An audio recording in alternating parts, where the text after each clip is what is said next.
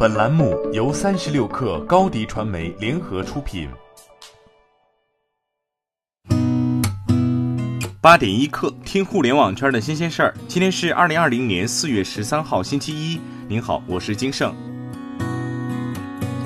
近日，国家计算机病毒应急处理中心在“净网二零二零”专项行动中，对互联网监测发现二十多款外卖、医疗和在线教育类 App 涉嫌隐私不合规行为，瑞幸、每日优先、必胜客、春雨医生等被点名。违法违规行为大致可以分为三类：一是未向用户明示申请的全部隐私权限。二是未说明收集使用个人信息规则，三是未提供有效的更正、删除个人信息及注销用户账号功能。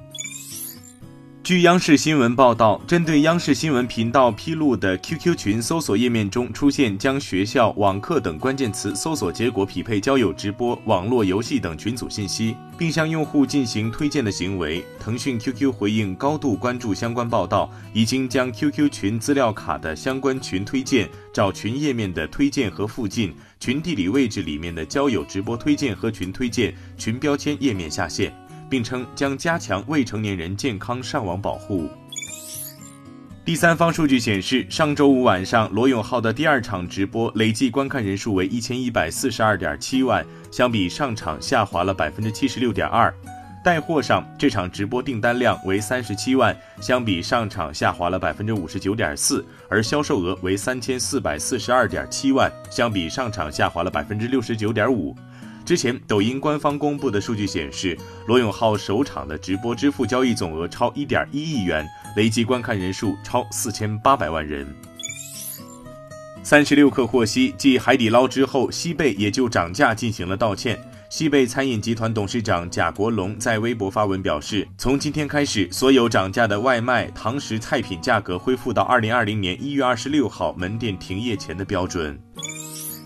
在世界各地严格执行封城措施，促使远程工作和学习激增后，全球对个人电脑的需求在2020年第一季度飙升。但这场危机也导致生产和物流问题严重延误，最终导致全球 PC 出货量同比下降百分之八，苹果 Mac 更是狂降百分之二十一。研究报告称，在2020年第一季度，供应商出货的个人电脑总数为五千三百七十万台，而去年第一季度为五千八百三十万台。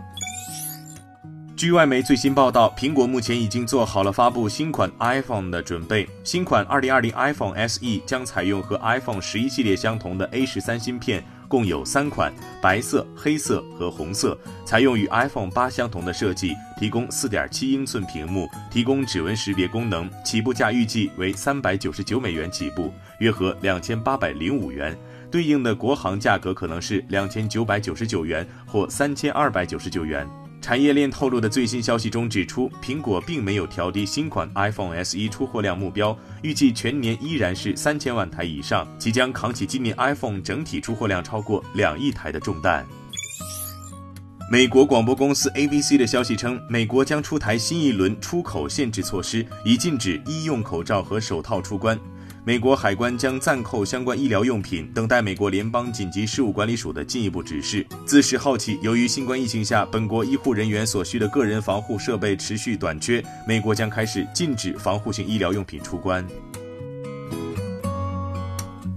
八点一刻，今日言论：比尔·盖茨最新接受美国媒体采访时表示，他预计学校会在今年秋天复课，但美国经济无法神奇地恢复到新冠疫情爆发前的水平。而美国目前疫情仍然没有达到高峰，在盖茨看来，美国人可能要到二零二一年秋天才能完全安全，不再受到新冠病毒的影响。好，今天咱们就先聊到这儿。编辑崔彦东，我是金盛八点一刻，咱们明天见。